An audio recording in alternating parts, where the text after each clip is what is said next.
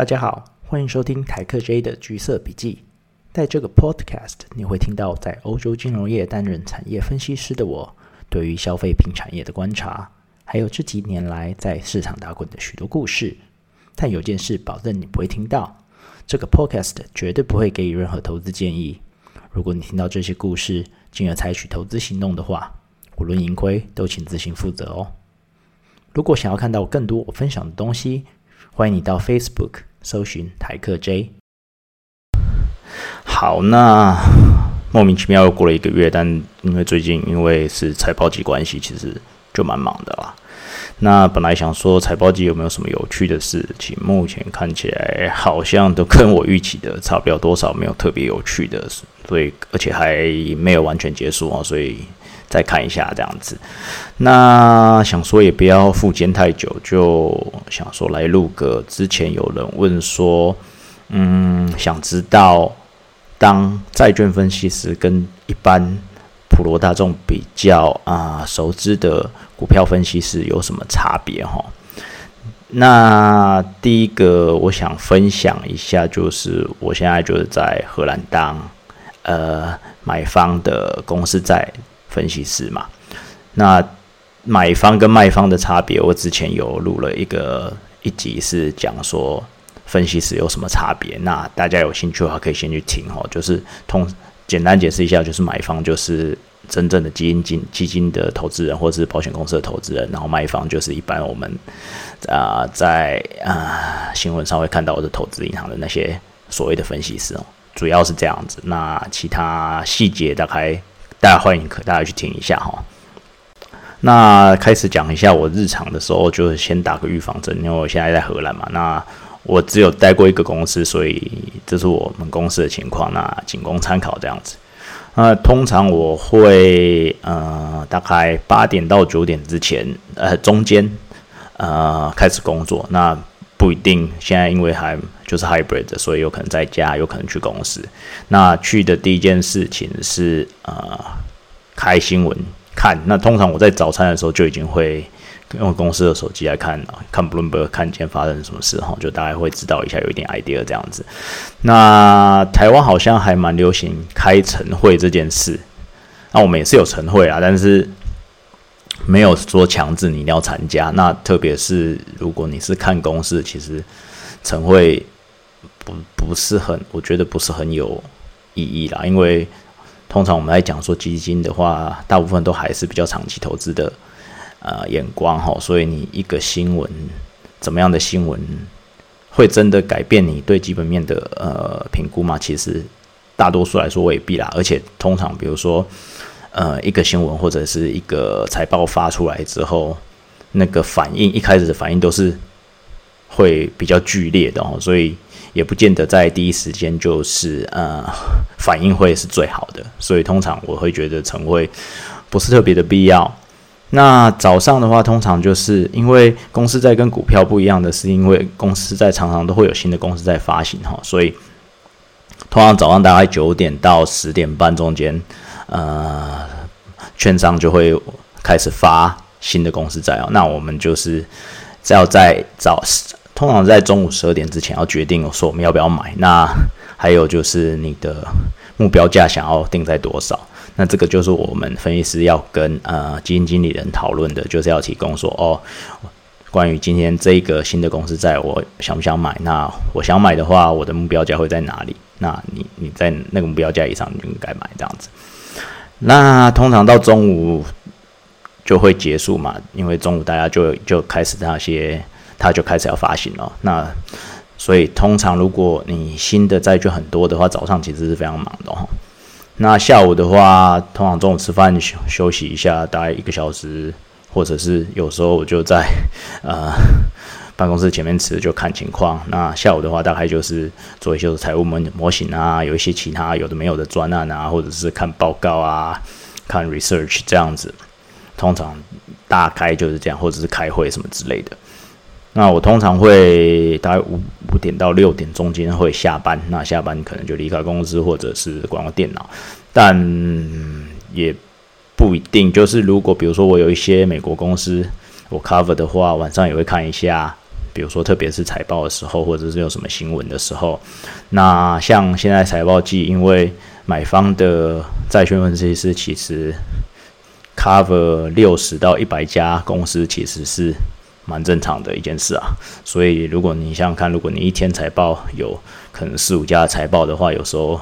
需要赶进度看一下，所以晚上有时候也是会加班。所以，但通常是不会啦，因为。没有什么必要加班，就没有什么呃火烧屁股的事的话。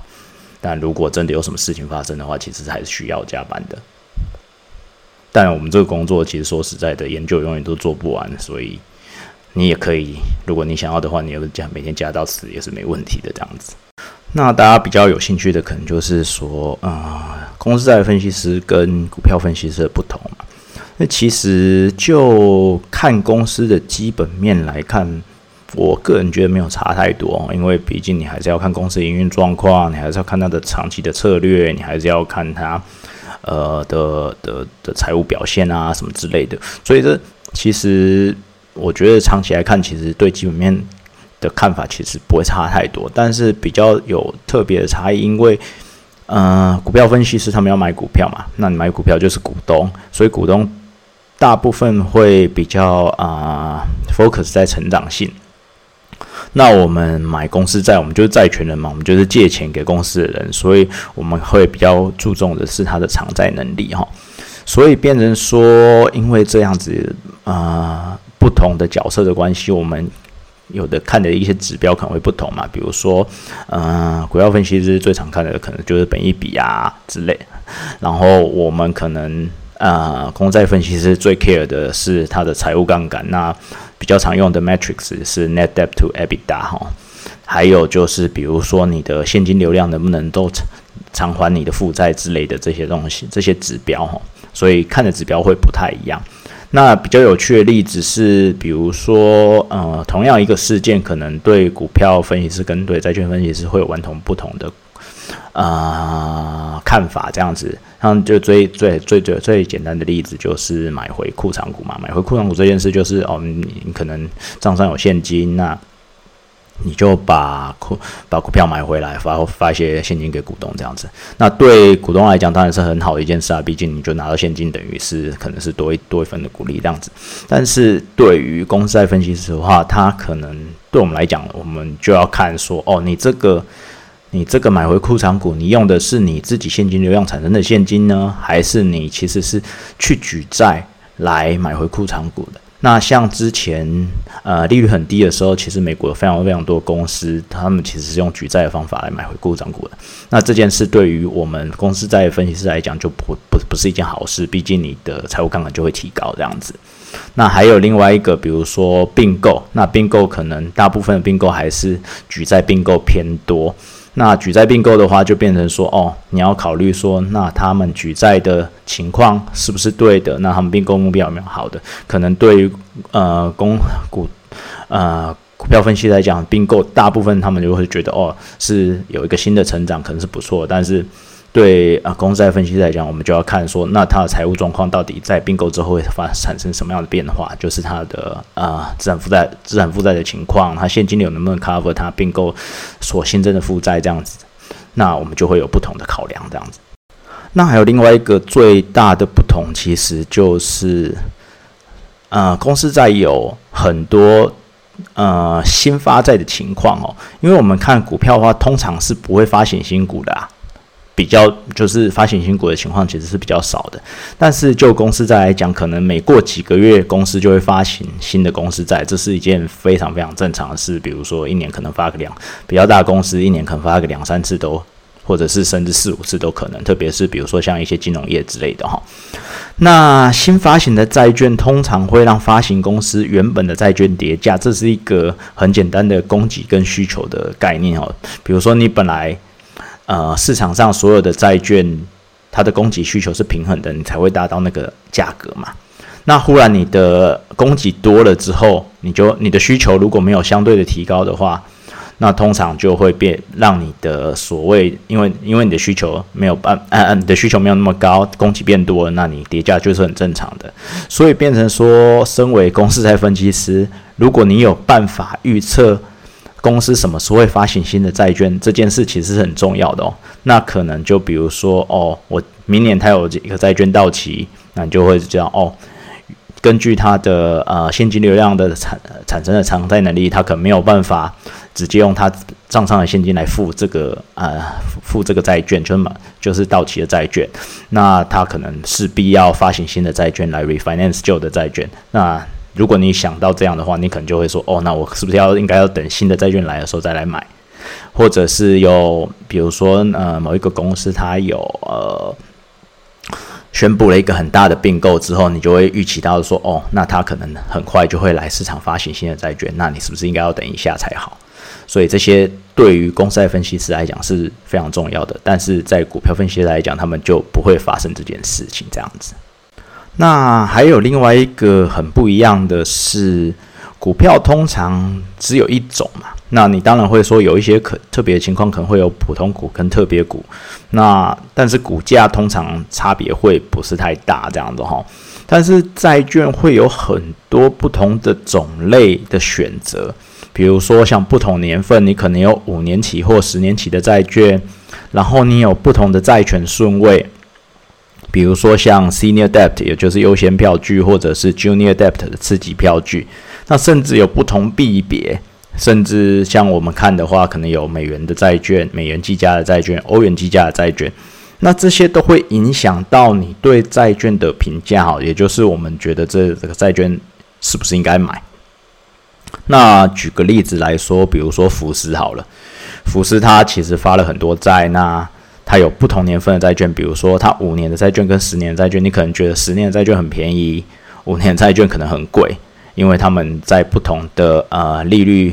curve 上面的话会有不一样的表现，这样子，所以年份就会有差别。那比如说像福斯也有发现 senior debt 跟 junior debt，那你可能比如说呃所谓 senior debt 就是你在债权，就是如果公司破产的话，其实你就会有。你的债权是比较优先的，就是公司如果要卖东西的话，得到的钱你会会先拿来呃付你的债。那 junior debt 就是债权顺位比较后面的，那所以 junior debt 跟 junior debt 他们的嗯呃你评价的方法可能也不一样。那甚至于美金跟欧元，比如说你可能觉得呃福斯的美金公司债很便宜，然后但是欧元公司债很贵。就所以这有很多很多不一样的呃，怎么讲？instrument，然后有很多不一样的 factor 会影响到你对做投资建议的情况这样子。所以同样的公司对不同债券可能会有完全不同的投资建议。比如说，你可能会说：“哦，我强烈建议买进福斯五年的欧元债，或者是我强烈建议卖出福斯十年的美金债。”所以，但这件事，所以在呃，公债分析师可能会发生这件事，但是在股票分析师的话，其实是不会有这件事情的哈。然后最后我想讲的不一样的一件事是，公司债分析师其实会花一些时间在看法律文件上哈。那这个通常股票，特别是如果你是已经不是 IPO 的话，通常可能大家都不会去看说你的。有一些公开说明书什么之类，那可能有新的 IPO 的时候，有一些分析师才会去看说哦，你公开说明书怎么样子。但是对于公司债的呃分析师来讲，不管你是旧的公司债还是新的公司债，法律文件都是非常非常重要的一件事哈。其实这因为公司债其实讲难听一点，就是呃还是借钱给公司嘛。所以变成说，你其实你的角色跟银行是蛮像的，所以变成说，等于是你身为银行的话，你要看借款合约一样嘛。所以那这个借款合约，也就是通常他们会有一个发行的呃法律文件，就会是很重要的一件事。比如说法律文件上面通常会写说，哦，你的债权顺位在哪里呀？那甚至有一些比较特别的是，你有没有赎回条件啊？那所谓的赎回，就是说可能在某一些情况下。呃，你身为债权人是可以要求公司按照原价把这个债券买回来的哈。所以，比如说，通常比较常见的情况，可能是有一种是，比如说公司的呃所有人改变了，也就是我们说呃 change of control 的这个呃条件。那公司如果老板换了，那债权人就是公司债持有者，就可以要求公司啊按照原价或者是一个特定的价格把呃公司债买回去这样子。那还有就是有一些可能公司债会有财务杠杆的限制啊，或者是你信用平等的限制啊。那这些东西其实就我自己会觉得很无聊，因为我对于这种法律文件其实是没有特别的爱好这样子。但是身为一个公债分析师，就是你很难逃过要看这些法律文件的呃宿命这样子。那特别是。很多都是英文，那我讲难听一点，中文的法律文件就很难看得懂了。有时候英文真的是非常非常的复杂哦。那我自己其实还好，因为我看的是所谓的投资等级的债券。那如果你是所谓的乐色债券，也是台湾人很爱的高收益债，或者是不良债券，像是就就就是所谓的 distressed debt。那这些法律文件其实就更重要，因为这会关乎到你，如果公司呃真的破产了之后，你到底可以拿多少钱回来这件事哈，所以这是非常非常重要的。但是对于债券分析师来讲，这是重要一件事。但股票分析师可能就不会有这样的经验。好，那今天我们就讲到这边。相信希也不是相信啊，就希望这样短短的十几分钟可以让大家了解到，就是平常可能大家都没有听过的公司债分析师，跟大家比较常听到的股票分析师，他们工作内容有或者是看的东西有什么不一样的。那其实，如果大家有什么问题或意见的话，也都欢迎来呃来跟我私讯我，或者是或者是或者是回应哦，我都很欢迎。还有就是，如果大家有想要听什么主题的话，可能也可以回应一下。因为讲真的，就是一个人要做呃想